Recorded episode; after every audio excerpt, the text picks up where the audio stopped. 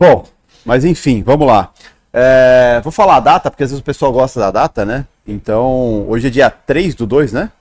3 2 2021. O tema que eu escolhi hoje, até eu estava comentando com, acho que com o Luan, sobre isso, que eu queria começar a falar um pouco. A gente fala muito sobre formas de acertar, né? Mas eu queria falar um pouco mais sobre errar, né? Os erros que a gente comete e erros que são comuns a todos, porque é, é uma coisa que é muito clássica no mercado financeiro, todo mundo comete os mesmos erros. Todos. É, porque todo mundo é ser humano. Apesar de cada um ter uma personalidade, ao longo do desenvolvimento é, na nossa vida dentro do mercado financeiro, é, a gente vai criando a nossa personalidade, o nosso estilo. Nunca nenhum de vocês vai ser o Latos. Né?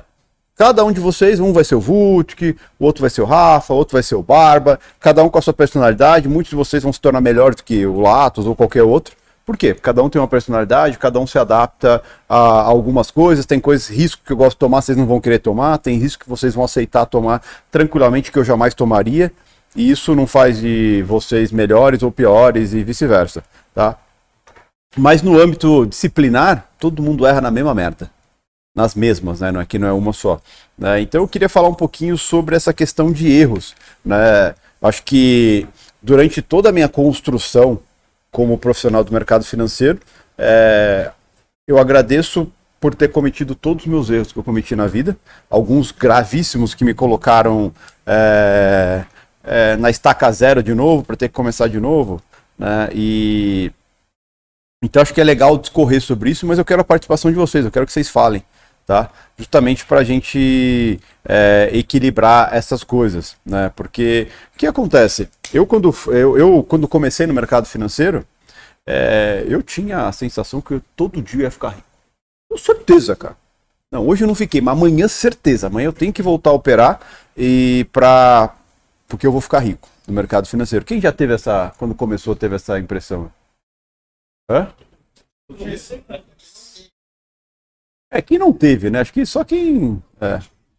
Olha, quem não teve isso aí é quem começou do lado certo, começou com orientação, com tudo, né? entendendo o mercado da forma certa. Caso contrário, tenho certeza que em algum momento falou, puta, eu vou pro mercado porque é ali.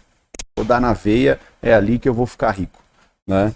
E eu lembro quanto mais o tempo passava, mais eu estudava, mais eu me dedicava, mais eu achava que a, a minha dedicação era o fator é, que ia anular o fator tempo. É só me dedicar que, meu, rapidinho as coisas iam acontecer. Então eu estudava é, madrugada inteira, ficava muito tempo estudando, todo sábado, domingo, não era casado, não tinha dependência de ninguém, então todo o tempo que eu tinha eu estava estudando mercado financeiro. Eu achava que era isso a única solução que ia me fazer é, ganhar dinheiro. É só ficar bom nos gráficos lá, tal. Naquela época eu era grafista, né, estava aprendendo isso. E aí eu achava que, puta, só estudar cada vez, você ia conversar comigo, você ficava com vergonha, cara. E tanto que eu sabia daquele negócio, né? Tanto, é terrível. A hora que ia na frente do mercado, meu Deus, que vergonha. Né? Não sabia tudo que é, sabia tecnicamente, praticamente não conseguia fazer. Então, eu sempre falo que o primeiro erro que eu cometi na vida, é, dentro do mercado financeiro, é, é achar que ia ter um dia que é o dia que eu ia acertar na veia e acabou. Estava resolvido minha vida para sempre e ia ficar rico no mercado financeiro. Né? Que é o que muita gente pensa, né? Que eu, é, a gente chama isso de, de, a grande tacada, que é aquele dia que você fala que assim, cara, é hoje, cara. É hoje que eu, eu, eu vou acertar. O, você pega assim, desses 20 anos de mercado, eu tive, é, depois que a consciência atrelou, a, larguei de ser grafista, fui para futuros, especialização em dólar, é, e passou muitos anos depois disso, me tornei um profissional de mercado financeiro mesmo.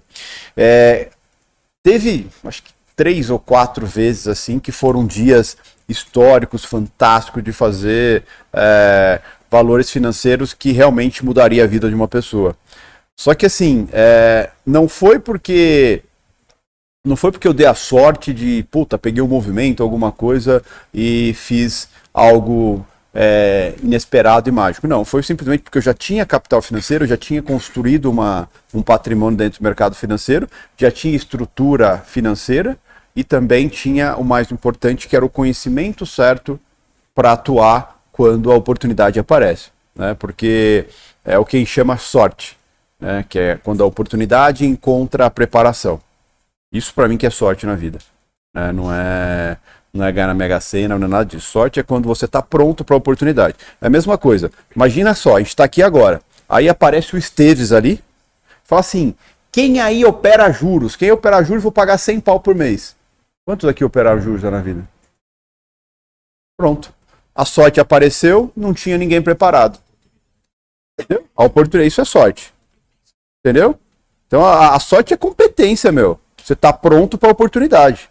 Não adianta nada a oportunidade estar tá ali na cara e você não ter sorte, né? Ter o conhecimento, né?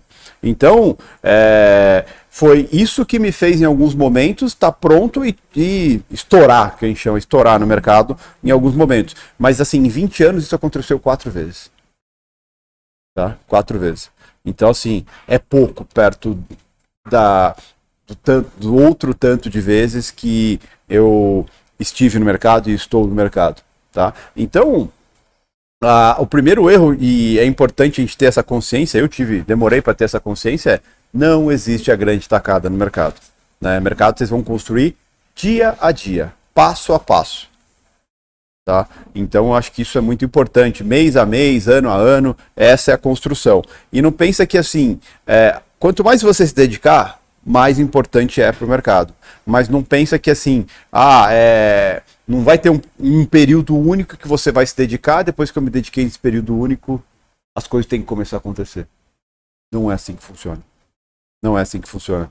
É, eu lembro que já tive alunos. Eu sempre sou, eu sou o cara, apesar de não estar tá pedalando muito, não estar tá fazendo muitas coisas de manhã, justamente por causa da rotina, mas é, chateado comigo por isso. Eu sempre incentivo que, cara, você tem que acordar cedo, se, se preocupar em fazer exercício, se preocupar em criar uma rotina para você. Mesmo que você não esteja aqui no hub, mas esteja em casa, tudo, você tem que ter uma rotina organizada. Né? Eu, a, a minha melhor rotina, eu sempre falo que é melhor acordar cedo. Acordar cedo eu consigo fazer meu dia render muito mais do que se eu acordasse tarde. Né? E na nossa profissão não tem acordar tarde.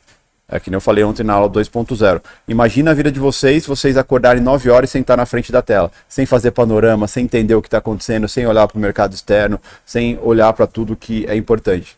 Qual a chance de você entender o que está acontecendo no mercado? Ou a chance de você tirar proveito do mercado? Zero. Né? Alguém aqui consegue começar o dia sem se preparar, sem panorama, sem reunião matinal, essas coisas? Ele aparece, ele fica escondido atrás do negócio, eu não vejo você. Final do ano eu abri a tela com os currículos, olhava para o dólar, o que está acontecendo?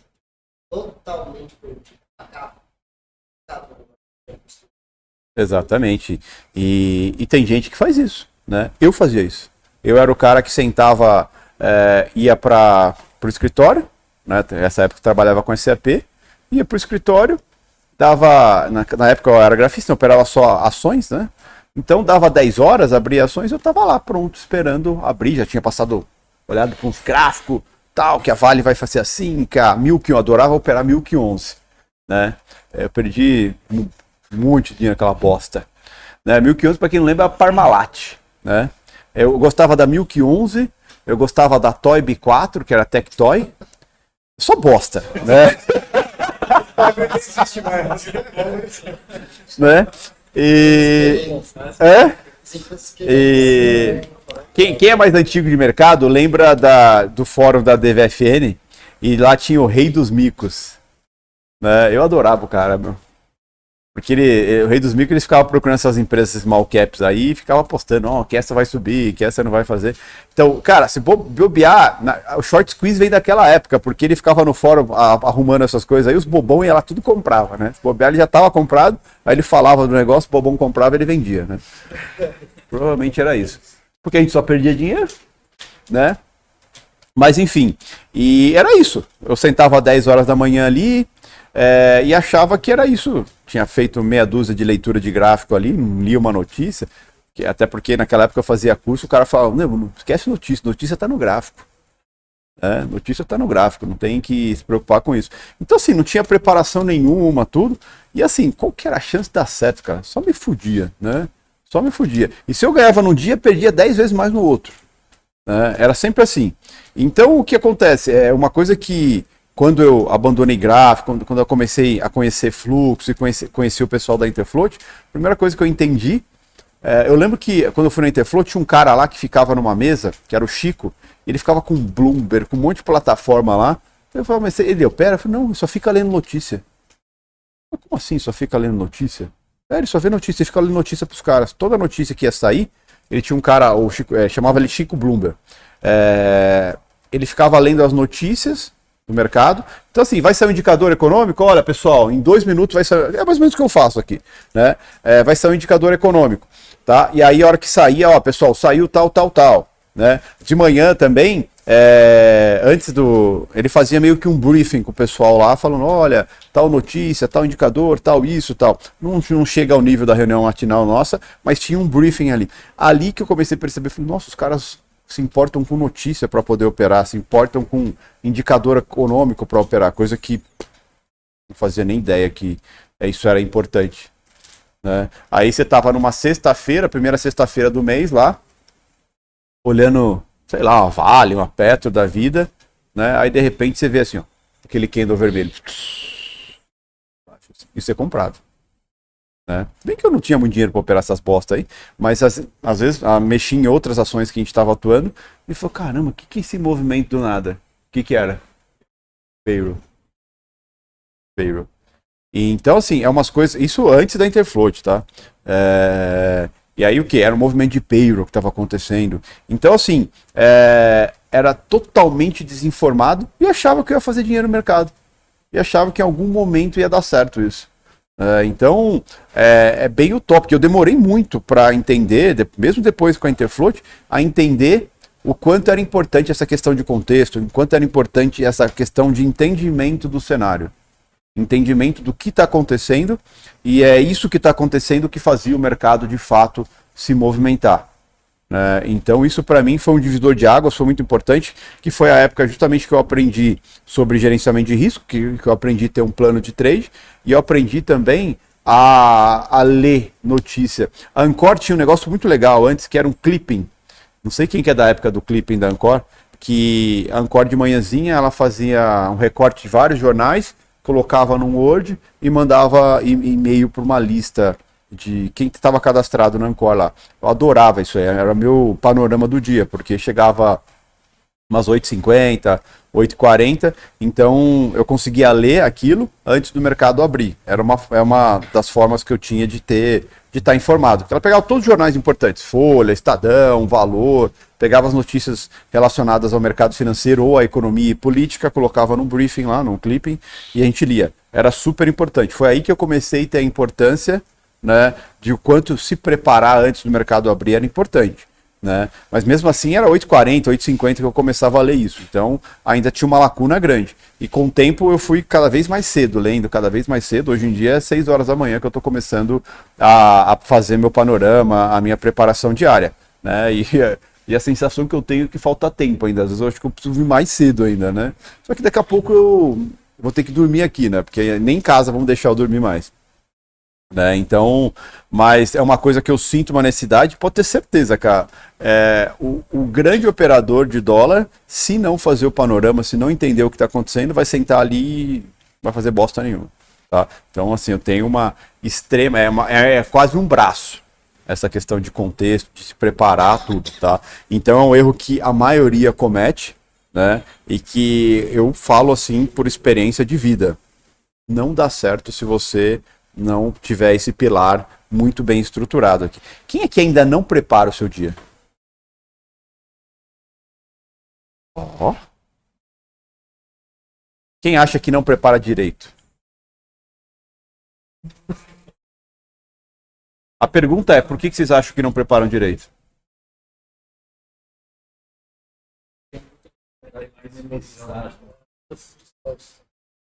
Então, uma, uma coisa que Aí é o que, o que eu noto, sabe? E uma coisa que eu, me incomoda bastante. Eu, eu chego no mercado, é, eu chego no escritório cedo, eu não chego para bater papo. Eu chego para ficar, oh, e aí, como foi seu dia? Como foi? Não, cara, isso aí tem hora do almoço, tem outros horários pós-mercado para acontecer. Eu chego cedo, pode ver que eu não fico muito conversando de manhã, eu não gosto. Né? Por quê? Cara, de manhã é o momento que. O único momento que eu gosto de conversar é quando 7 horas, quando eu vou tomar um café na padoca, aí a gente conversa tudo. Mas fora isso, a, o meu momento de chegar cedo aqui é justamente para ter 100% de foco para entender o que aconteceu, né? E o que pode, o que tem expectativa para acontecer e baseado no que aconteceu e com a expectativa que eu tenho para acontecer, o que, que eu tenho que fazer? Qual que vai ter que ser meu comportamento? Qual que é a expectativa em cima do mercado? E assim, eu não consigo fazer isso em 10 minutos, em meia hora. Eu digo duas horas para fazer isso aí. É, muita, é, muita gente pergunta, mas como você consegue decorar tudo isso aí? Primeiro que é um filme, né? Eu faço isso todo santo dia. Eu não me dedico de vez em quando a isso, eu me dedico o tempo todo, todo dia. Né? Então, ou seja, é, você quer ver. Ah, bom, quem me conhece há muito tempo sabe o quantas vezes eu deixei de vir para o escritório e quais os motivos que eu deixei de vir para o escritório. O único motivo que me tira do escritório é doença. O único. Mais nada. Ah, é isso. Mas foi um dia. Foi um dia. E quando minha esposa ficou doente. Fora isso, nada me tira do escritório, nada me tira da rotina. Sabe por quê? Primeiro que eu amo fazer isso aqui. Acho que é, esse é o primeiro fator. E outra que assim, é, um dia, uma semana que eu fico sem fazer isso aí, Cara, eu perdi o filme, eu perdi a rota do filme. Eu não sei mais o que está acontecendo. E o dia é um filme e o, a vivência de mercado é um filme. Né? Se vocês pararem para pensar, é, eu faço um panorama de encerramento sexta-feira, eu lembro tudo o que aconteceu a semana inteira em detalhes. Né? Eu faço um panorama de encerramento do mês, eu lembro o que aconteceu no mês em detalhes. Sabe por quê? Porque eu vivi dia a dia disso. Não foi algo que assim, puta, me contaram, eu dispersei, não. Eu sou um cara que eu, o fato da rotina, a vivência, o dia a dia, é, me faz entender tudo o que está acontecendo.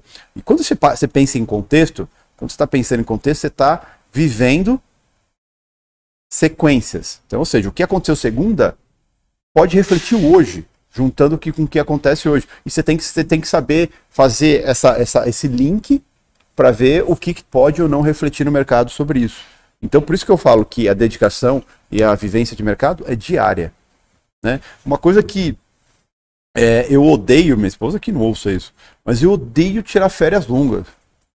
Sabe? Porque férias longas parece que eu tô à deriva, cara. É um negócio assim assustador, porque quando eu volto, eu não sei o que está acontecendo. Né? Por mais que durante as férias eu não opero, mas eu dou uma lida em notícia, tal, mas não é a mesma coisa. Não é a mesma coisa, tá? Então por isso que férias para mim é 10 dias, cara. Passou de 10 dias é pesadelo. Né? Já, não, já não comporta mais. Por quê? Porque eu não estou acompanhando o que está acontecendo, eu estou fora do filme, eu estou fora de toda a sequência que o mercado necessita que eu saiba para que eu possa entender o que está acontecendo dia a dia, hora a hora, semana a semana. Tá? Então isso é muito importante. Então essa preparação, essa vivência, essa rotina, cara, tem que ser obrigatória e não dá para ser essa coisa de ah, de vez em quando eu faço direito, de vez em quando eu não faço direito. Tem que fazer direito todo dia. Todo santo dia. Né? Até eu brinco com o Luan. O Luan, o Luan vem se dedicando bastante isso, cada vez mais a isso. Né? Aí ontem eu brinquei com ele e falei, meu, hoje você vai fazer um encerramento. Ele falou, sério? Eu preciso me preparar aqui, né? E na verdade eu não preciso me preparar, mas eu, porque eu estou acompanhando tudo o que está acontecendo. E com o tempo é isso que vai ter que acontecer com vocês, ao ponto de dizer assim, cara, qualquer coisa que te perguntem sobre o mercado, você saiba responder o porquê que foi aquela movimentação. Talvez não com 100% de exatidão, mas você tem uma noção muito clara do porquê aconteceu aquilo. Tanto é, é quanto isso é claro, muitas vezes eu estou sentado ali na, à tarde no computador e acontece uma, eu estou fazendo outra coisa muitas vezes, mas eu sei o que está acontecendo, as, as, plataformas de notícia estão ali, eu tenho noção do que está acontecendo, e às vezes acontece um mega movimento, eu vou lá, pá, pá, pá, clico, o Daniel fica louco, cadê o Daniel Yodi?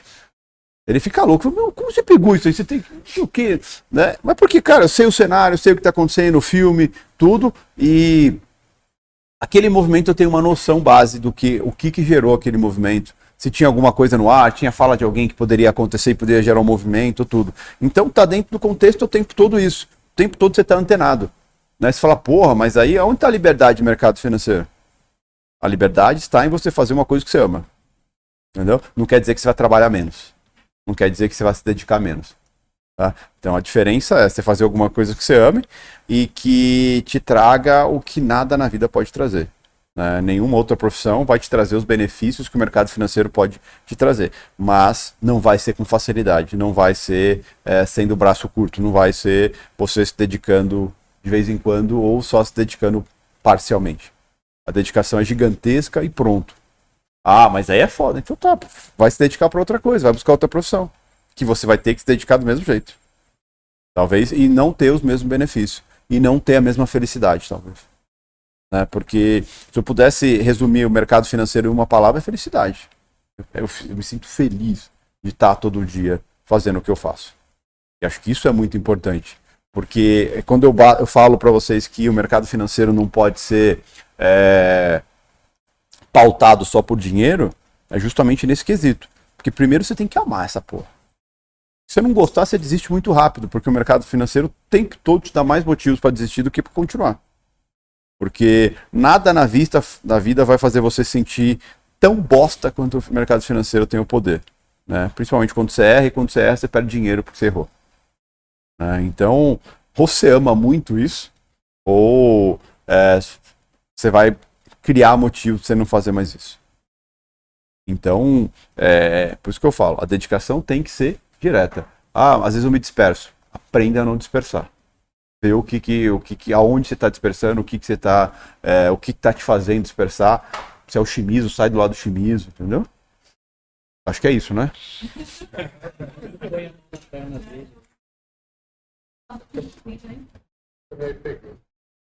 Aí, Lô. Né? Então, é, te, é, mais um erro que eu sempre cometi é essa questão de, por muito tempo, eu não me preparei para o mercado. Né? Não me preparei. E aí você tem que lembrar sempre, cara, você está você tá atuando no mercado e tem os caras do outro lado que tem todas as informações do mundo, toda a preparação do mundo, né? E você acha que você é espertão, você é melhor que todo mundo, mais autodidata, mais fodão, você vai tirar dinheiro desse cara. Não vai. No mínimo você tem que estar no mesmo nível do cara. No mínimo você tem que saber a mesma coisa que esses caras sabem. Tá? Então acho que isso é muito importante. A gente tá, estruturou o escritório, tem Bloomberg, uma série de broadcasts, vão ter tela para vocês acompanharem isso também e tal. É... Mas de nada adianta se você não for lá e fazer sua parte. Não for lá e se preparar. Não for lá e sentar a bundinha e fazer acontecer. Uhum já fez o panorama. É, uma época eu fiquei fazendo isso lá. E a impressão que dava é que a cabeça na hora do mercado aberto funcionava igual você deu uma É, é o que que acontece? É, mas é, é, é, exatamente isso. Exatamente isso. Pensa assim, é, quando você escuta o meu panorama, minha reunião matinal, beleza, você está informado mas você não raciocinou em cima daquilo que daquela informação que você recebeu. Quando você prepara o seu panorama, você leu a notícia, você pensou sobre a notícia, você tentou analisar se aquela notícia é positiva ou negativa. Tanto é que assim, é... para mim é muito clássico. A hora que mais tem pico de gente no meu, meu reunião matinal é no final. Por quê? Porque no final é quando eu falo qual que é o cenário base. Então, puta, baseado nisso, hoje a bolsa vai abrir positiva, o dólar vai abrir negativo. É isso que o cara quer ouvir, meu. o cara quer saber se vai subir ou se vai cair, meu. Foda-se da onde vem isso aí. Entendeu? Qual lado do leilão? Oi? É, é mesmo vídeo do YouTube. Põe lá três horas operando, tal, comentando que eu opero. O cara vai no final para ver quanto eu ganhei. Né? Ou quanto eu perdi. Então, assim, é, é, é a base da preguiça. Não é à toa que é, o day trade é tão crucificado e porque não é à toa que tão pouca gente dá certo nisso. Por quê? Pouca gente tem a, a, a ciência ou a vontade, a consciência ou a vontade de se dedicar como deveria. Né? Até porque, convenhamos, né? o, que, é, o que tem de oferta aí mirabulosa e que você não precisa se esforçar para dar certo no mercado financeiro, que o cara fala que esse porra desse Latos aí tá falando que eu tenho que me fuder, acordar cedo, estudar e, e. Não, vou lá no cara do porte lá que falou que se eu for tomar um café, eu pego o celular e, e faço um trade ali, não precisa nem saber nada. Entendeu? E, e pior que é a realidade. No TC esses dias, o cara falou pra mim, se quisesse geopolítica, ele é pro YouTube. Então. É exatamente isso. E aí o. Mas depois não sabe que não é bem sucedido, porque as coisas não acontecem. Né? Então, assim, não adianta. Não adianta. Então, eu vou falar, vou refalar, vou refalar, e para alguns isso nunca vai fazer sentido. Né? E aí o cara vai passar a vida inteira dele tentando achar essa fórmula mágica, esse conceito de que uma hora, uma hora, bum, baixa um santo e vai fazer a, vai acertar e vai ficar rico. Não existe. Tá? Afirmo para vocês, eu tentei. Tentei bastante tempo, oito anos. Né? E então pensem muito nisso. E, e aquela coisa, para para pensar o que, que te dispersa, o que, que falta, o que que. Beleza, a gente, a hora que a gente faz a nossa reunião matinal aqui, cara, só eu e o Luan fala e o Vutk e um outro. Tá errado. Tá errado. Você tem que falar, mesmo se assim, puta, é, mesmo que vá, puta, não falo porque eu acho que eu vou falar merda. Foda-se, fala. Porque se você falar uma merda, você é o primeiro a falar, cara, não, isso não é, não é assim. Por isso, por isso, por isso. Acabou, você aprendeu uma coisa nova do que você ficar calado ali. E muitas vezes, outra, quando você participa, você está pensando sobre o que você falou, você, é, amanhã você quer participar de novo, então você vai se preocupar em ler um pouco mais, em procurar um pouco mais, entender um pouco mais. Quando você vê, você está fazendo parte da reunião, e a reunião tem que começar uma hora antes, porque tanta gente falando, tanta coisa rica que a gente tem para complementar. Isso é vivência, isso é fazer parte da situação. Não é simplesmente esperar oito horas, ah, ele vai falar, o Lua vai falar, eles já leram tudo, já entenderam tudo, vão compilar para mim, está tudo bem. E se amanhã eu não tiver aí?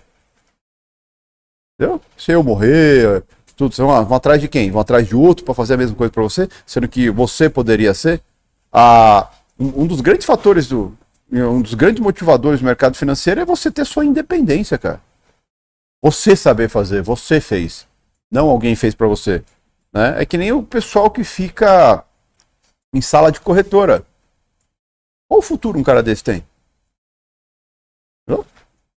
É, acho que você não pode depender dos outros. A sua, a, a sua felicidade, a, o seu crescimento profissional, a sua realização, não pode estar na, na mão de um terceiro, tem que estar na sua mão. A sua dedicação, o seu empenho é o que determina se isso vai acontecer ou não. Não é um terceiro. Tá? Então, assim, a, a ideia nossa é agregar, mas tem que fazer a sua parte.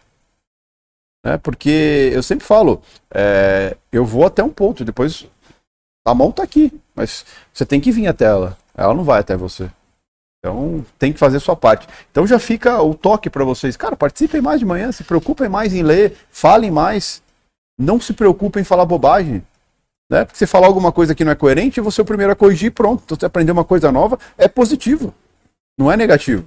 Entendeu? A, aqui, cara, é uma coisa, a coisa eu acho mais fantástica. Ninguém é concorrente de ninguém aqui. Ninguém. Né? Quanto melhores vocês se tornarem, melhor o mercado fica, melhor para todo mundo. Entendeu? Então, assim, se ajudar, se complementar, é, todo mundo, porque está todo mundo na mesma estrada. A diferença é que um está um pouco mais à frente, outro está um pouco mais atrás, mas está todo mundo indo para o mesmo lugar. Né? Então, isso me inclui. Né? Então, estou na mesma estrada que vocês. Todo dia aprendo, todo dia tento me reinventar, é, mas todo dia eu me dedico. Né? E assim, não vou cansar de falar isso. Vocês têm que se dedicar mais do que eu me dedico. Eu sei que é difícil, mas tem que fazer. Né? Até o pessoal brinca que hoje eu vou chegar mais cedo que o Jeff. Ninguém consegue, né, Lua? Ou por quê?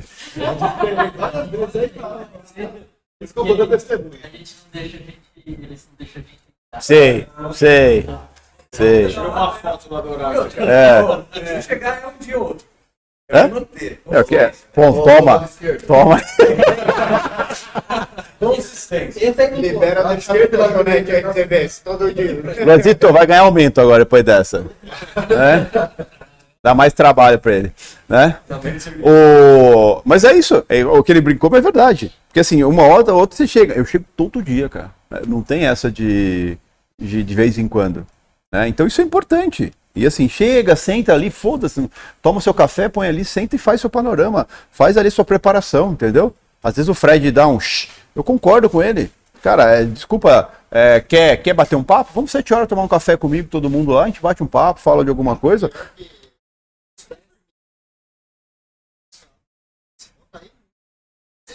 É, exatamente. Olha que ele faça uma panorama, panorama diferente, porque para mim é pouco tempo, eu tenho ler muito mais coisas e eu me sinto incapaz, inútil de não ter conseguido ler mais, entendeu? Tipo assim.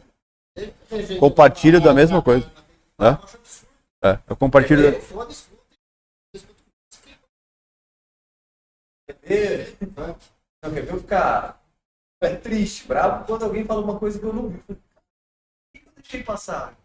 Isso é revoltante. É. É, eu, é, eu, eu compartilho o mesmo sentimento, cara. Quer você ver, quer ver eu ficar puto você falar alguma coisa que eu não sei. Nossa senhora! Relacionado a mercado, a contexto, eu falo, cara, como que eu não sei essa porra? Né? Tem o Bloomberg, tem o broadcast, tem o, caralho, a cote, não sei. Não, não é possível, cara. Onde você viu essa porra aí, né? Eu fico meio revoltado, justamente por isso, porque eu me dedico tanto. E assim, então é meio que inaceitável não saber pelo menos quase tudo. Na verdade, eu tenho que saber tudo. Né? Então eu fico incomodado. Falo, não, como você sabe essa porra? Eu não sei. Né? O Daniel que tem os fóruns escusos dele ali, da. da... É? É, aí ele sabe umas coisas, ele vem como, como você viu isso aí? Não, eu vi aqui no. Ele não conta. É. Não, GameStop, ele tá lá no fórum, aquele da IRB, ele tava lá no fórum, tá em toda, onde que é escuso aí, toda, no, lá do negro aí da Deep Web aí do mercado financeiro, tá lá. Mas e é muito isso, então eu fico incomodado quando alguém fala alguma coisa, eu falo, como assim, não, não sabia disso aí, né? Então mostra que assim, isso, sabe, isso, isso aí sempre só mostra uma coisa, puta, tem mais coisa a aprender, tem mais coisa a me dedicar, tem mais coisas a olhar. Então isso é importante, a dedicação nunca vai, nunca vai cessar. Então eu deixo para vocês aí, pessoal daqui, pessoal de casa, cara, é, faz o seu tempo valer a pena, principalmente o tempo da manhã. Eu, para mim, eu falo, sempre falo, das seis a, a meio-dia, cara, é 100% mercado, 100% dedicado a isso. Né? É, não dá para ficar é, de papinho, disso, aquilo, brincadeirinha, cara. Deixa para depois. Na hora do almoço você dá risada, tomar café às 7 horas da risada, à tarde dá risada, mas faça o seu tempo do mercado, para o mercado, 100% dedicado e um tempo de qualidade. Talvez assim um dia, dois dias não vai fazer porra nenhuma diferença. É ao longo do tempo que vai fazer diferença. Né? É, já tive aluno que falava assim, ah, cara, fui uma semana acordando cedo, lendo o quê, fazendo panorama, andando de bicicleta tal. Uma semana só perdi dinheiro, cara. Parei, né? Cara, se uma semana resolvesse, meu amigo, hã? Meu curso não durava três meses, durava uma semana, né, meu? Isso é mais fácil para mim e tudo. Mas não existe, cara. Dedicação é uma constante. Né? De casa tem que se mais ainda. Agora você tá em casa sozinho, cara. Você tem. Parece que você tem autorização para fazer merda. Né? É, autorização para não ter rotina, autorização para fazer tudo errado. É, então. É. Exato, é verdade. Exatamente. E ser disciplinado, ser regrado, ter uma rotina bem organizada é difícil, cara. Porque é muito mais fácil dormir mais, acordar mais tarde, não ler porra nenhuma, ir lá ligar o panorama do a reunião matinal e falar, ah, já sei tudo que vai acontecer hoje, então tá tranquilo. Ele falou que a bolsa vai abrir alta e o dólar embaixo. Então é só comprar índice e vender dólar. Oi? Tá tranquilo, né? Aí depois não sabe o que se fode. Mas enfim, então é, é, mais uma coisa aí que se atentem se vocês estão se dedicando quanto deveriam e participem. Né? Isso é muito positivo. Nunca vocês vão ser julgados por participar por falar alguma bobagem. Tá? Pelo contrário, é, vocês vão aprender com a bobagem. Eu agradeço toda vez que eu falei bobagem na vida e alguém me corrigiu. E agradeço por todos os erros que eu cometi na vida, porque é, você não chega em algum lugar só acertando, você chega errando. Porque quando você erra, você tem que aprender, tem que ajustar aquele erro, e quando você ajusta aquele erro, você aprende. E quando você aprende, você é, está num degrauzinho a mais, para cometer novos erros que vão te colocar cada vez num degrau é, acima disso. Fala alto. Uma dúvida.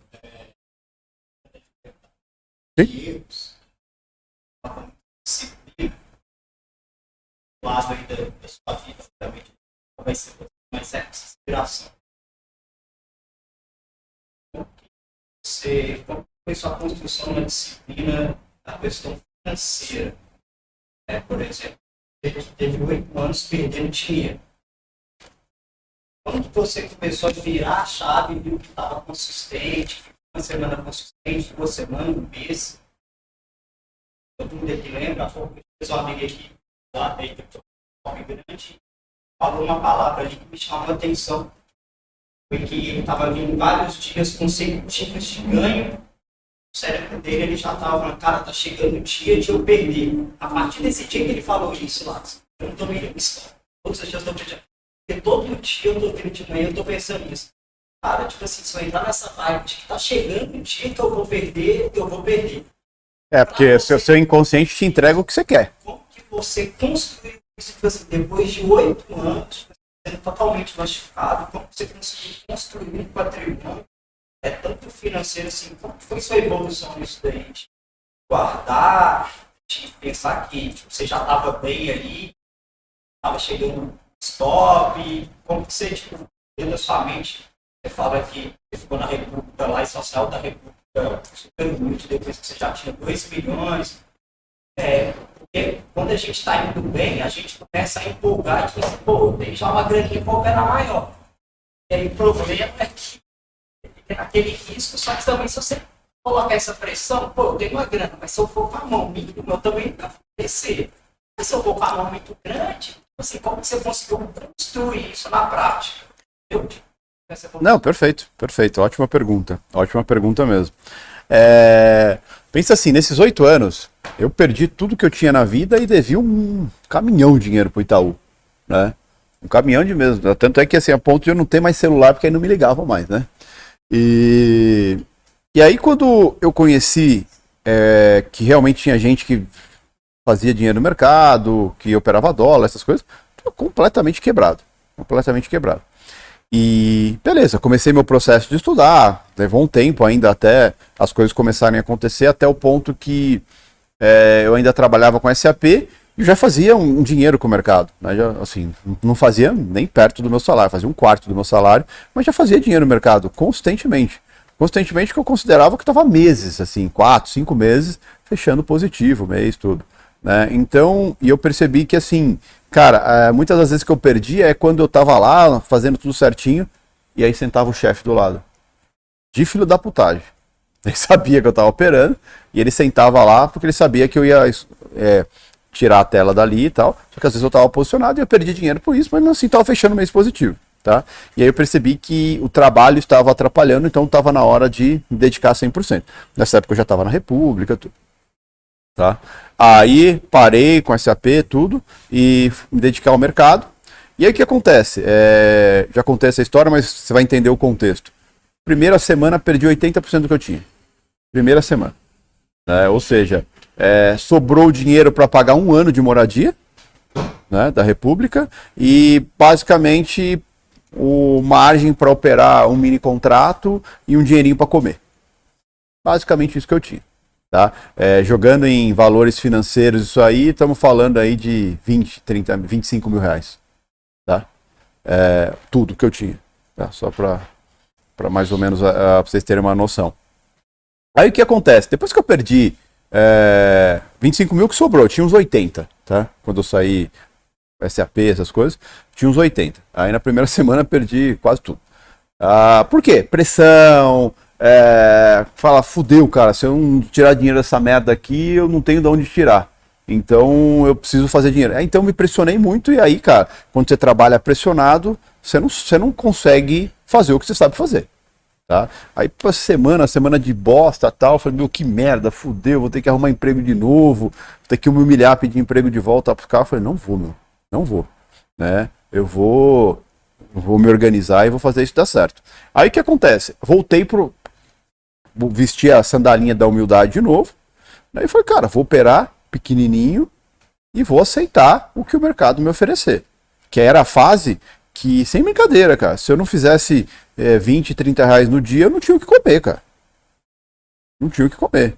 Então qualquer, que é um dia, um papo que a gente teve, mas, cara, você não valoriza 10 reais, cara, 10 reais é um almoço. Né? É, depende do estado ou o trabalho que o pessoal faz, o cara tem que trabalhar o dia inteiro para ganhar 10 reais. Parece absurdo, mas é verdade. E a gente tá ali, ó, fazendo o que gosta, tendo a oportunidade de fazer o que gosta e não dá valor para 10, 20 reais.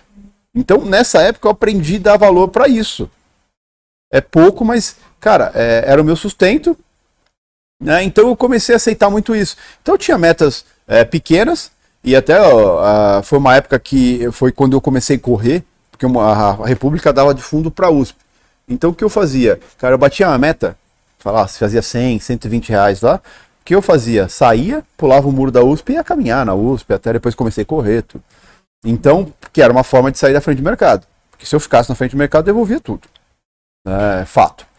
E então o que acontece? Foi assim, comecei com 100 reais por dia, aí ficava 10, 15 dias fazendo 100, 120, tinha uma margenzinha para aumentar a mão, aumentava a mão, e aí a, a, sequência foi acontecendo. E uma coisa que eu aprendi isso com o cara da Interfloat, ele sempre me falava, porque é, quando você vem de uma sequência muito boa de ganhos, inconscientemente a gente se sente incapaz ou é, não merecedor daquele dinheiro. Alguém já sentiu isso? de estar tá com capital, alguma coisa, e estar tá fazendo e fala assim, não sentir merecedor, né? E pensa assim, a gente cresce, eu pelo menos vim de uma família muito humilde, a gente cresce, eu vi meu pai e minha mãe trabalhando pra caralho, pra ganhar nada, ganhar micharia. Pra gente ter só basicamente o que comer, onde morar e o que comer. Né? E de repente eu tô no mercado financeiro e tô trabalhando, não que eu trabalho pouco, mas assim, um período curto e ganhando muito dinheiro o, o tempo versus o dinheiro está errado, inconscientemente, porque você cresceu vendo algo diferente daquilo. Então, em teoria, você não se sente merecedor. Você fica feliz com o dinheiro tal, mas inconscientemente você não é merecedor. Então, eu. É, e, e, isso, quando é pequenininho, ainda você vai tocando tal. Eu já tinha momentos que eu fazia um dinheiro maior. Né? Foi passando o tempo, fazia um dinheiro maior. E, cara, no dia seguinte eu devolvia tudo. Por quê? Inconscientemente estava errado inconscientemente aquilo não encaixava. Tempo versus dinheiro não tá, não tá batendo. Então, o que que, é, o que que esse cara uma vez falou para mim? Ele falou, cara, sempre quando tiver essa vozinha, primeiro de tudo, tudo que você pensa demais, o seu inconsciente entrega. Então, você tá pensando que vai dar merda, vai dar merda. Ponto. Né? É, então, assim, eu comecei a o quê? Tirar, não, tirava um dia, quando tava uma sequência boa, tirava um dia e não operava. Porque aquele dia era como se fosse meu dia de stop e meio que zerava a conta. Né? Puta, ficava meio chateado porque eu não operei, não ganhei dinheiro aquele dia e servia como stop parecia que limpava a consciência. E para mim funcionou muito. Funcionou muito. Né? Só que antes de chegar nesse período de ter esses valores, é, o que mudou minha vida né, foi aceitar o que o mercado oferecia e só aumentava a mão quando eu me sentia confortável para aumentar a mão, quando eu tinha feito, claro, gordura uh, no mercado financeiro, mas também quando eu me sentia confortável de aumentar essa mão.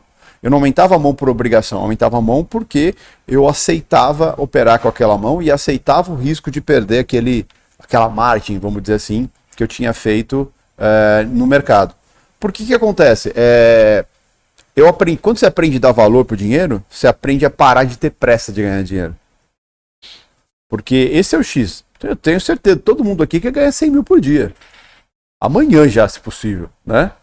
Mas, é, você tem noção quanto tempo eu levei para fazer meu salário né, que eu tinha com, é, com TI dentro do mercado financeiro? Né, se eu for contabilizar, foi 12 anos. No total, para fazer o salário mesmo, constantemente, tudo. Então, assim, cara, leva muito tempo leva muito tempo. Então, assim, você precisa aprender a dar valor pro, pro que você ganha, porque você teve a capacidade de fazer. O aumento disso é gradual e, cara, vai acontecer naturalmente. Ah, o problema é que a gente se impõe as coisas dentro do mercado financeiro. A gente quer e quer logo.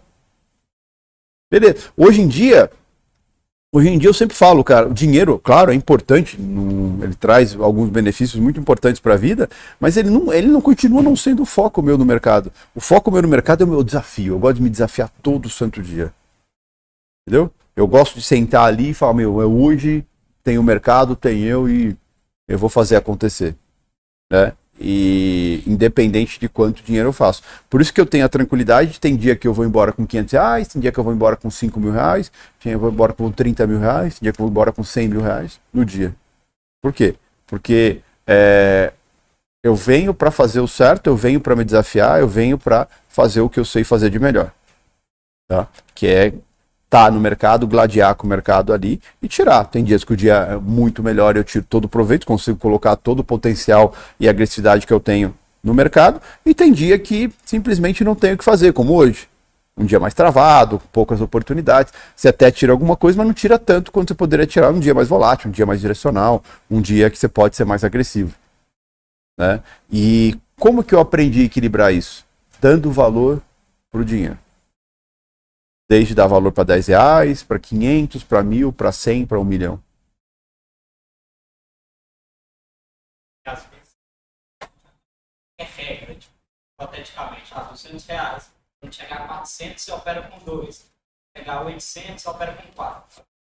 Né? Parece que é regra, mas se você não tiver confortável, É, exatamente. você vai colocar os 800, operar com 4 ali. vai ter É que nem o pessoal comenta muito comigo, fala, porra, cara, toda vez que eu aumento a mão, eu começo a fazer cagada. Ué, então, hum, claramente é um sinal que você não pode aumentar a mão agora. Fica o tempo que for necessário com a mão menor, até você se sentir confortável. Tá confortável com essa mão menor? Então, essa é a sua mão agora. Essa é a sua mão. A hora que ela estiver confortável demais, que está desconfortável de estar com ela, é o momento de você aumentar. É sempre assim. Porque beleza, é, eu até passo uma métrica de como deveria ser, faz gordura, é, se você fez dinheiro para margem, você pode aumentar a mão. Poder não é obrigação. Você tem que se sentir confortável com isso. Você tem que olhar e falar assim, bom, eu aceito por esse dinheiro, quero tentar, quero vivenciar, operar com essa outra mão, tal, tô tranquilo com isso, né? Não ao ponto de você aumentar, se fuder e voltar chateadão, desmotivado, tá errado. Então quer dizer que você nunca tinha que ter ido para aquela mão. Então, é, por isso que eu falo, é, ser trader, é ter essa profissão, é se conhecer também, se respeitar. Pô, será que eu tô pronto para essa mão? Puta, acho que eu não tô pronto. Melhor eu esperar mais um pouco, continuar mais um pouco. Entendeu? Porque pensa assim, pessoal, é, a gente é muito imediatista quando a gente pensa em mercado. E a gente tem a vida inteira para fazer dinheiro no mercado, para vivenciar ele. Então não tenta resolver tudo hoje. É gradual. Né? É gradual. E não importa a sua idade. É novo, velho, não importa. Eu acho que nem. mercado, a maioria é bebê. Oi? E em tempos de mercado, a maioria fica com bebê. É. Exatamente, é, exatamente. Então, assim, e não importa o tempo de mercado, cara. Eu tenho 20 anos de mercado, mais de 20 anos de mercado, e puta, tenho, tenho mais coisa a aprender do que. Então, assim, é, e vai ser assim a vida inteira. Não importa quanto tempo passe, a coisa que eu mais tenho no mercado é coisas a aprender. Coisas a evoluir. Então, esse é o conceito. Mas o, é, no resumo todo da sua pergunta, que eu achei ótima, cara, eu aprendi a dar valor para qualquer dinheiro. Dinheiro é dinheiro. Porque o mercado ele tem a potência de fazer a gente perder a total noção do que é dinheiro. Ah. É, o subconsciente, quando a gente acaba perdendo dinheiro, ele acaba te machucando de alguma forma. Caso você bastante dinheiro, faz um pensamento coisa. É. Você acaba criando. Pensa assim, quando você é, perder dinheiro é, é uma realidade do mercado, né? Acho que é, a certeza do mercado é que em algum momento você vai perder dinheiro, tá? E muitas vezes eu, principalmente eu que sempre fui muito agressivo no mercado, mesmo quando não sabia bosta nenhuma, é, eu acumulei altas perdas. E o que acontece? Quando você perde dinheiro, ainda mais um dinheiro alto, no dia seguinte você vem para quê? Eu quero recuperar, eu quero meu dinheiro de volta. O mercado me deve. Era esse, é esse o sentimento. Hã? Exatamente. O mercado me deve esse dinheiro, tem que me devolver. Aí no dia seguinte você vai e perde o dobro. Ou a mesma quantia, perde, perde dinheiro. Tá? Isso vira uma bola de neve. E por que, que e ela só aumenta? Porque sempre você vem com o sentimento de que o mercado te deve alguma coisa, você sempre vem com o peso que assim, é, você precisa recuperar aquele dinheiro, aquele, tudo que você perdeu. Né? Só que assim, quando? Agora. Hoje. Hoje é o dia que eu tenho que recuperar tudo que eu perdi. Não dá para ser daqui em seis meses, em uma semana. Não, tem que ser hoje. Né? Isso é, te pressiona de um jeito que aí você vai para o mercado, você até faz dinheiro no mercado. Mas você não fez o que você perdeu. Aí o que acontece? Esse dinheiro não está bom. O fato desse dinheiro não tá bom, o que, que faz? Você devolve. Você insiste, o mercado não. Você nunca fez na vida aquilo que você perdeu. Muita gente fala, ah, se eu já perdi 30, então quer dizer que eu tenho a capacidade de ganhar 30. Mentira. Não tem, velho. Você perdeu 30 porque você é burro. Entendeu? Você foi é, incompetente. Né? Foi indisciplinado. Amador. Amador. Que eu falo porque eu fiz isso muito tempo. Muito tempo na minha vida. Né? E quando eu falando 30 reais, não é 30 reais, é 30 mil. Né? E, então eu fiz muito isso. Então, assim, foi amadorismo, é uma série de coisas. E é, é, esse peso, cara, Ou você simplesmente entende que aquele dinheiro não volta mais. O dinheiro tá na. Eu brinco que eu fiz Natal de muita gente feliz, Ano Novo de muita gente feliz, aniversário de muita gente feliz, paguei almoço muito tempo, a vida inteira. Fiz caridade por muitos anos dentro do mercado financeiro. Né? Porque é um dinheiro que não volta. Você vai fazer um dinheiro novo, um dinheiro diferente, um dinheiro que é, pode ser até maior do que aquele que você perdeu. Mas vai vir de outra forma. Não é aquele dinheiro. O mercado não te deve nada. Cara. Você cometeu um erro, tem que aceitar que você cometeu um erro. Esse erro dentro do mercado financeiro tem um custo, que é dinheiro. Mas acabou, cara. Você tem que olhar para frente e entender, cara. Não tem volta. Aquele dinheiro não tem volta.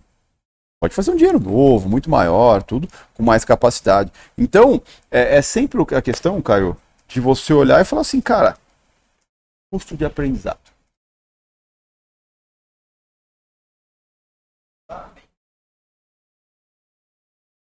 Então, a mente mudou quando eu percebi que eu estava sendo um idiota. Né? Quando eu percebi que eu estava sendo é, meio prepotente demais, achando que eu tinha capacidade de fazer o dinheiro que eu perdi rapidamente. Né? Quando eu percebi que eu falei, cara, tenho coisa, muito mais coisas a aprender antes de ter a total capacidade de fazer esse volume de dinheiro que eu aceitei perder. Desculpa, o dinheiro que você perde, você aceitou perder. Você colocou em risco ali e você não apertou o botão quando devia apertar para sair, para evitar que aquele prejuízo se tornasse maior, maior e maior. Então, assim, quando a gente fala em mercado financeiro, é, a gente tem que ter muito autorresponsabilidade. Cara, a responsabilidade é sua. Ninguém clicou por você. Você foi lá, você decidiu entrar numa operação e a decisão de sair da operação é sua. A responsabilidade é 100% sua. É, não é o ciclano, o Bertano, é sua, cara. Você clicou. Você tomou a decisão de entrar do mesmo jeito que a decisão de sair é sua. Se você deixou virar uma perda maior do que está no seu gerenciamento, a culpa é sua. Foi um erro seu. Né? Então não é culpa do mercado, da corretora, do lato, ninguém, é sua.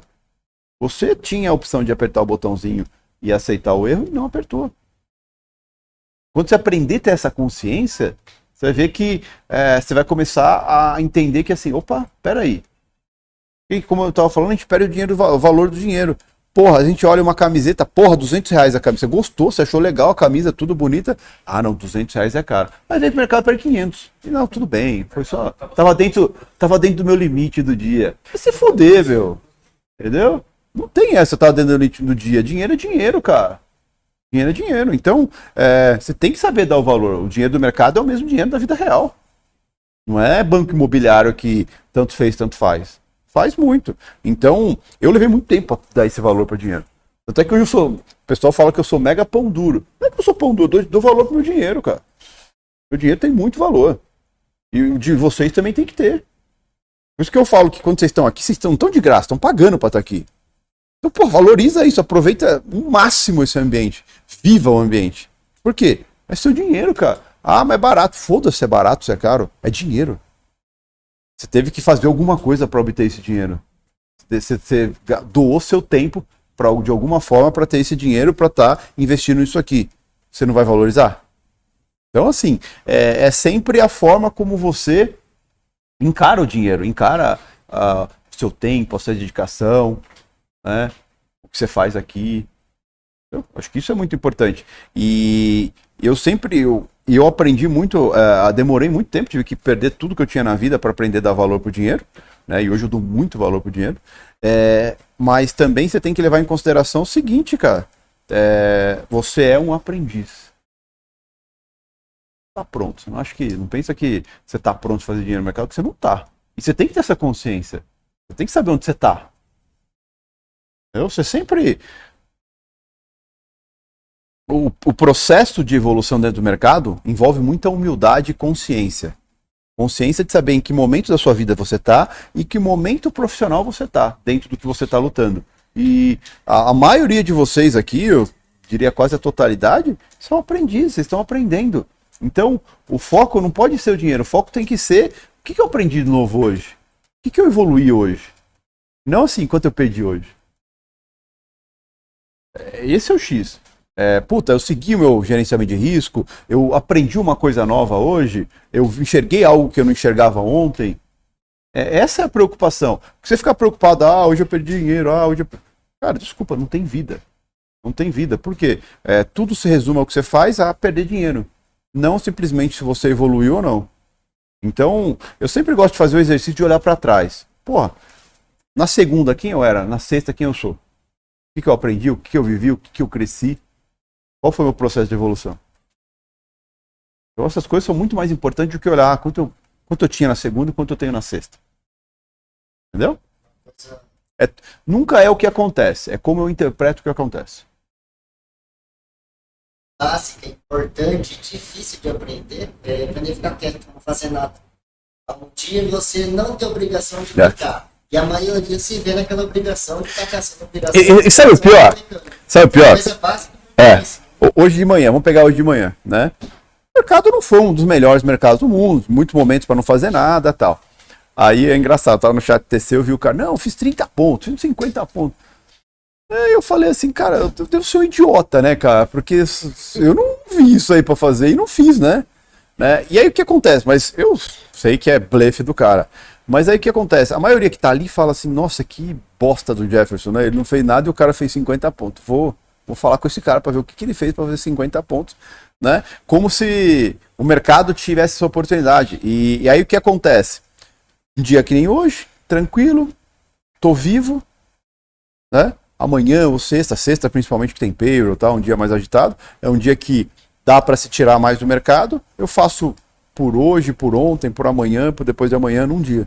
Mas por quê? Simplesmente eu consegui me controlar, me manter vivo no dia que não tinha o que fazer, num dia fácil de se enrolar que nem hoje, né? Que é mercado não tem muita direção, tudo.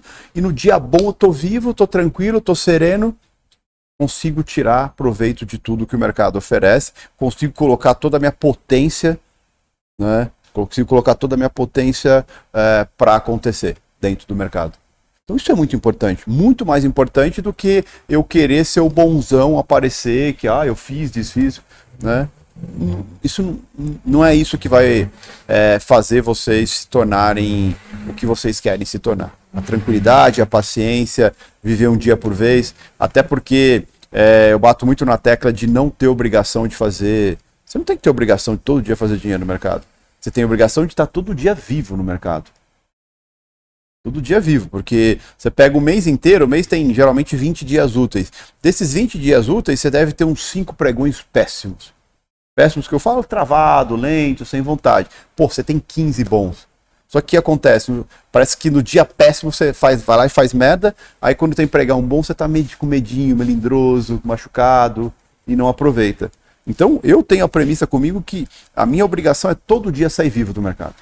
Todo dia minha preocupação é chegar, entender o que está acontecendo. Se for um excelente dia, aproveitar tudo que o dia oferece. Se não for um excelente dia, eu simplesmente vou lá, me protejo, não faço nada. Que é aquele dia que eu fico contando piada, alguma coisa, para justamente tentar fazer vocês dispersarem também entenderem que aquele dia não tem nada para fazer. O mercado está esperando alguma coisa, está na expectativa de alguma coisa. É esse dia que a gente tem que simplesmente não fazer nada. Tá?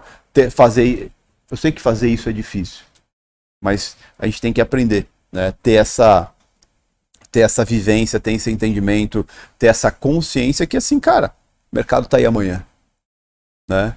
E você tem que estar vivo para ele amanhã, porque ele vai estar com ou sem você, ele vai estar aí.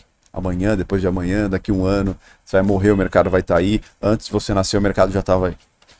Tá? Então o mercado não tem a dependência de você. Então você também não tem que ter essa dependência, essa obrigação de todo dia achar que você vai fazer dinheiro no mercado. Não vai. E não é um problema. Esse é o X, não é um problema.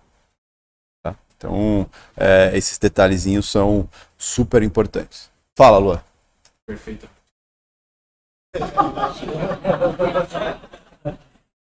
Só uma, uma curiosidade. O ano passado, você saiu um dia no vermelho ou não? Porque dá para ver que a sua parte é o sair no vermelho seria. Cara, eu, eu tenho. fazer, né? É... Não, na verdade, às vezes sai, mas é muito pouco. Por que que acontece? É, Eu tenho uma meta de ganho e eu tenho o que eu aceito perder, que geralmente é 70% do que eu aceito é, do que eu quero ganhar, do que eu aceito minha meta de ganho, 70% disso eu aceito perder. Então, vamos lá, minha meta média de por dia é 20 mil reais, então eu aceito perder uns 15 no dia. Só que o que acontece? Cara, se eu começo o dia e já estou perdendo dinheiro, pra mim já fala assim, cara, tem uma coisa errada, né, cara? Então, é, eu geralmente, puta, comecei a perder dinheiro, eu começo a pensar sobre o que está acontecendo, para ver se, se o mercado está estranho, se eu estou estranho, se eu não estou entendendo alguma coisa. Então, eu sou um cara hoje em dia, que é importante vocês aprenderem também, a conversar com vocês, se ouvirem. Eu me questiono muito, o tempo todo. O tempo todo. Porra, tô pensando em comprar. Por que eu tô pensando em comprar? Porque ah, aí eu faço minhas correlações, fico pensando tudo. Então, é, pô, por que eu tomei stop aqui? Por que eu me enrolei nessa operação? Né? Tanto é que ontem, não sei se foi ontem ou quarta, agora tô, é ontem, ontem, que foi, eu comecei o dia, foi ontem que eu peguei uma operação, uma, uma só, não sei. É, foi ontem, foi ontem. Aí o que acontece? De manhã, fiz a primeira operação, pá, dois pau positivo, né, rapidinho. Aí eu falei, beleza. Aí fiz a próxima operação, desenvolvi dois pau e meio. Aí fiquei quintão negativo. Aí beleza. Aí fiz a próxima operação, devolvi mais um pau e meio. Aí fiquei dois pau negativo. Aí eu falei, caralho, o que que eu tô? Será que eu não tô enxergando o mercado? Acho que o mercado tá meio incerto. Deixa eu, deixa eu esperar um pouquinho. Aí eu olhava o mercado, olhava, aí beleza, fiz, vi mais uma operação ali, fiz, pá, zerei os dois, zerei, zerei não, fiz 1.500, fiquei 500 negativo aí, né? Aí eu falei, bom, vi uma operação boa, só que aí o que acontece? Eu comecei a ter um sentimento que eu odeio sentir ele. Fala, cara, preciso achar uma operação pra, pra zerar isso aqui. Puta, cara. É. Cara, a hora que eu comecei a ter esse sentimento, falei, puta, cara, melhor ficar quieto. Aí eu fiquei 40 minutos só olhando o mercado. Só olhando o mercado, esperando. Foi aí que eu peguei uma operação, acho que é do 70, peguei do 70 de mão cheia, foi até o 86, que eu vi lá fora começou a virar o mercado, o contexto começou a virar. Tomei um, tomei 60 lotes nesse momento. Né? Eu tomei 60 e fui zerar o último lote lá no 86. Aí eu zerei ó, o prejuízo e fiquei 20 e pouco para frente, é, positivo. Nesse momento, eu falei assim, cara, como é bom ser paciente no mercado. Como é bom esperar o momento certo. Porque sem brincadeira, eu tava 500 reais negativo e tava aquela vozinha assim, puta cara, preciso achar um tempo pra zerar isso aí, né? É uma bosta. Né? Por quê? Cara, de mercado. A gente com meses, né? Exatamente, é isso que eu tô falando. Então, o que, que acontece? Quando eu começo, ter, eu, por isso que eu falo, se, se sinta, se respeite, se ouça quando você pensa em mercado, porque ali eu falei, cara, vai dar merda. Tá? Eu, eu, a gente se conhece, pô. Eu sou, pensa assim, o que vocês já erraram na vida, eu já errei 100 vezes mais. Né? Tudo que vocês pensaram um dia em errar, eu já, já tentei, já errei né, dentro do mercado. Então, porque eu pensava de tudo, então me conheço, sei que. E outra, cara, ser humano é uma merda dentro do mercado financeiro. Você pode ter 20 anos ou 20 dias de mercado. Se deixar passar um certo limiar, tudo igual, cara. A diferença é que minha bazuca é maior e eu posso me fuder maior mais ainda. Né? Mas pode entrar em pitfall, é, ficar lutando contra o mercado contra. Você perde, você perde a cabeça, cara. Player grande perde a cabeça, cara que tem 2, 3, 5 mil lotes para operar. Imagine a gente. Então, assim, é, o X é você ir se conhecendo, criando formas de você não deixar a coisa cagar. Acho que em 2020, o, que, o dia que eu mais perdi, eu perdi 12 mil reais. Né? É o dia que eu saí mais negativo. Mas assim, 12. 12. Foi o dia que eu mais perdi. Né? Nem chegou no meu limite. Eu nunca deixo chegar no meu limite, nunca. Nunca. Meu limite eu não deixo. Sabe por quê? Se chegar no meu limite eu quero. Não, aceito um pouquinho. Nossa. Passo. E o dia que você mais ganhou, quanto foi? É? E o dia que você mais ganhou? Na vida? Não, não, do ano passado. Ah, no ano passado. Depende, porque, por exemplo, teve um dia de over, um dia não, uma semana, né, Fred? Uma semana de over que eu fiz 500 mil reais, né? Dormindo posicionado, não o day trade, só o dormindo posicionado. É, mas ano passado. Ah, teve muitos dias bons ano passado. É?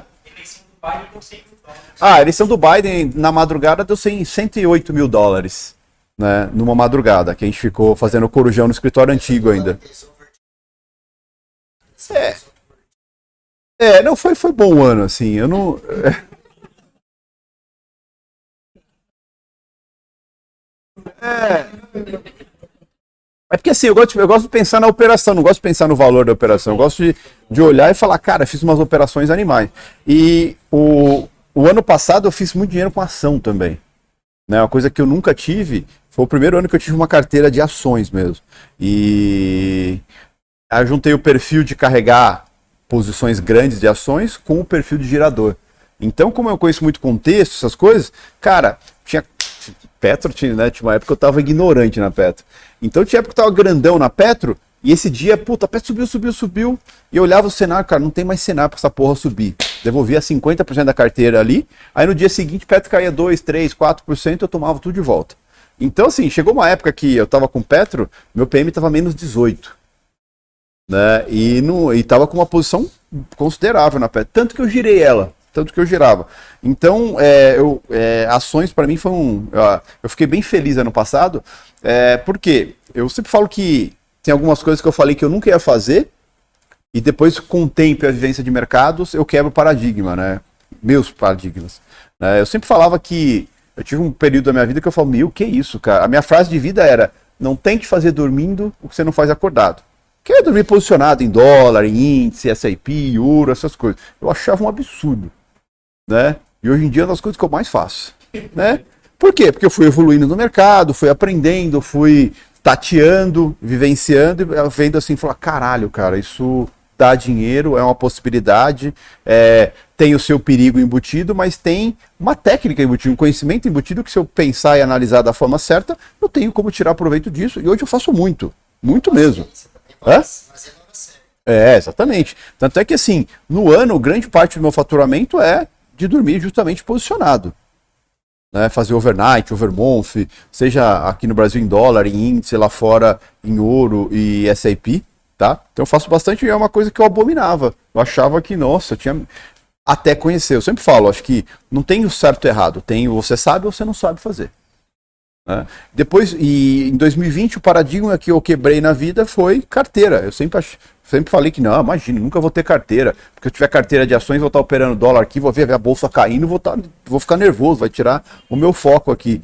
E pelo contrário, foi super positivo. Eu comecei pequenininho, né, por incentivo do Igor, né, e fui indo, fui indo, até um dia ele chegou e falou, meu, você tá desse tamanho, né, porque... É. eu dei, eu dei uma empolgada. Eu dei uma empolgada com carteira, gostei mesmo, e foi um ano muito bom. Aí o que acontece? Mas aí você- pega a percepção de mercado. É, dezembro, cara, dezembro eu falei, cara, até eu orientei, eu falei, cara, eu historicamente conheço o mês de janeiro, é um mês conturbado tal, não acho que vale a pena ser um mês de ter carteira. Aí em dezembro zerei minha carteira inteira, tudo, tudo que eu tinha zerei.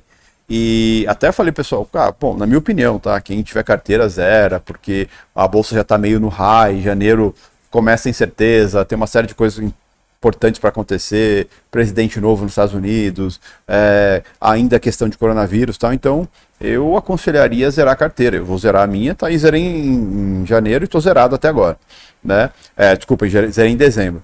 E o que aconteceu em janeiro? O mercado devolveu boa parte da, da rentabilidade e tudo. Então, é, isso- tudo isso me, me dá uma confiança muito grande e aí isso que eu falo, aí é o tesão do mercado. O tesão não foi o capital que eu fiz, o tesão é saber o que fazer. Eu sempre falo isso. É, por isso que o dinheiro é só consequência, não pode ser o objetivo. né? O tesão é você ver que você soube o que fazer no momento certo. E foi o que você pensou, o que você analisou, o que você chegou à conclusão que te fez ter aquele resultado.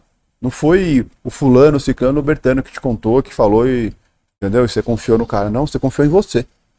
E é, quando a gente é um profissional de mercado, a confiança tem que ser isso. A confiança em você, no que você faz, como você fez. Né? E ter a plena ciência que se você acertou, mérito seu, se você errou, culpa sua. E se você errou, você tem que entender o por que, que você errou e o que, que você tem que fazer para ajustar isso. Fala, Danielzão.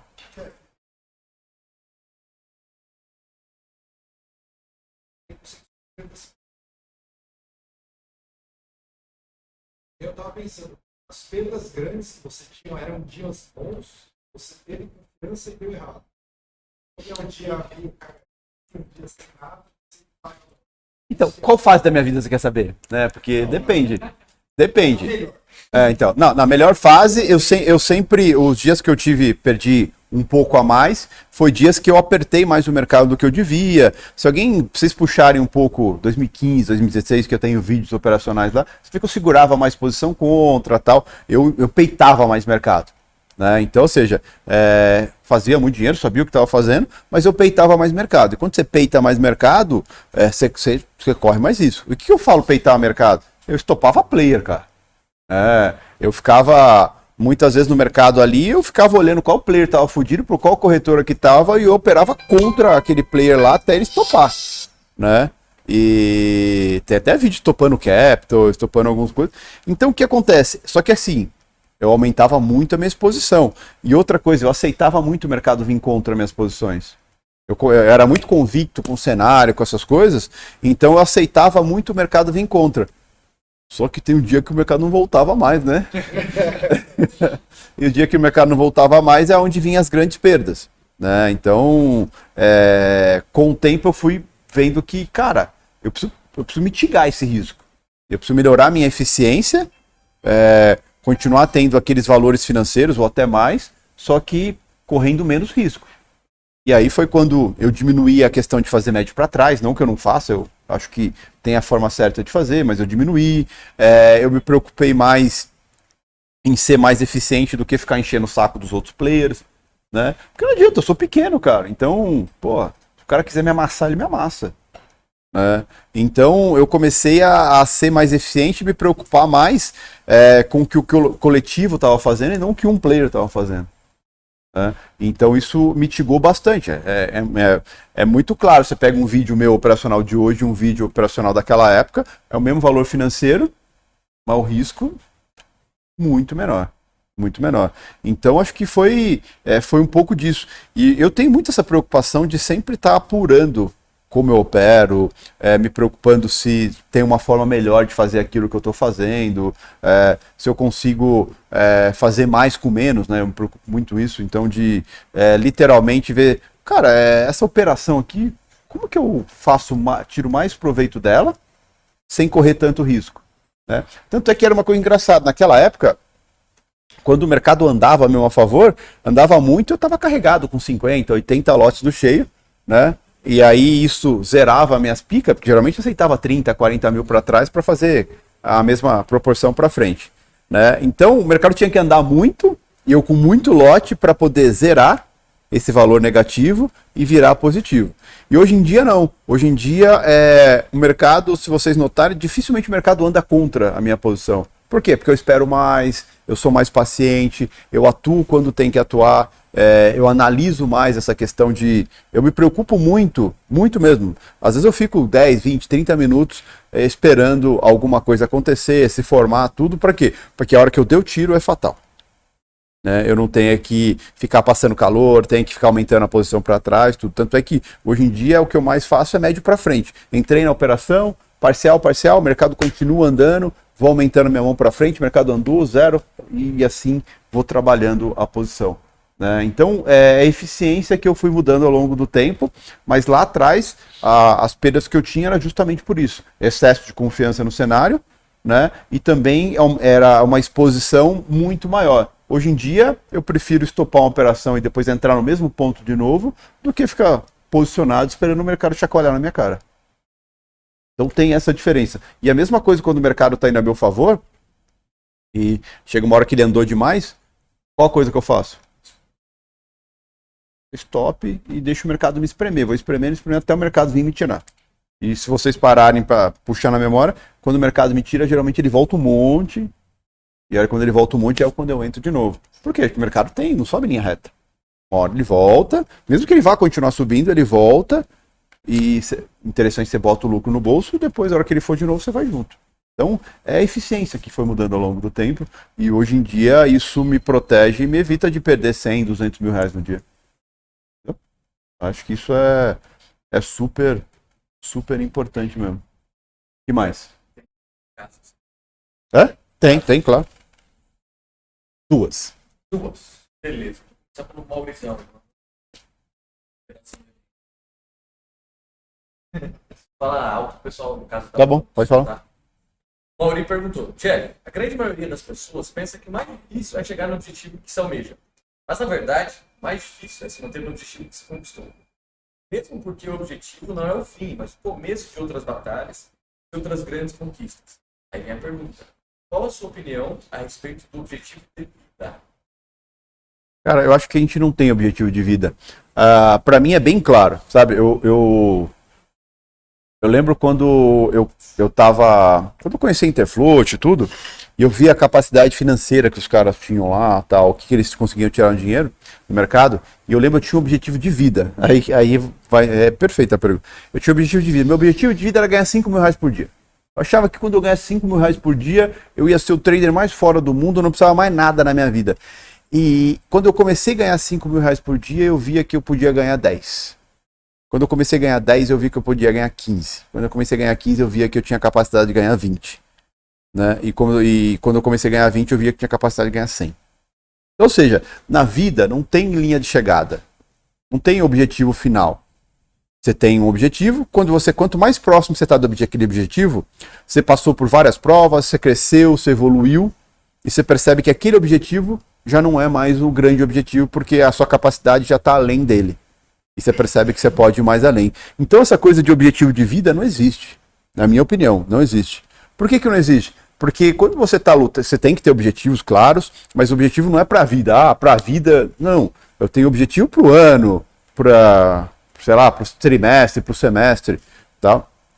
Por quê? Quando você está lutando por isso, o processo de evolução vai mostrando que você pode mais, que a sua capacidade é muito maior do que só aquilo. E, consequentemente, quando você está chegando perto daquilo que você almejava, que é, era impossível ou duro de chegar, você percebe que você pode mais, que você está melhor, você evoluiu, você aprendeu mais.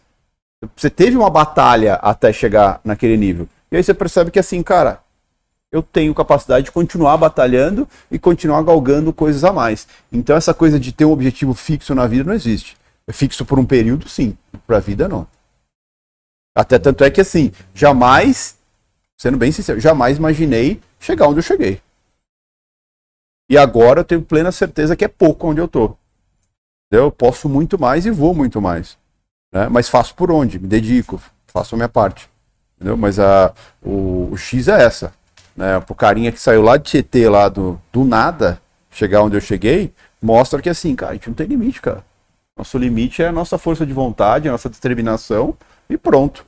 Meu limite não é o que os outros acham, é o que eu acho. É o que eu estou disposto a fazer. É, a Dayana recomendou um livro, ele falou sobre dar valor a pequenas coisas Uhum. e tal. Ela recomendou cartas de um estoico. Conheço. Mas Manda ela- no grupo depois lá a carta do quê? De um estoico? Cartas de um estoico.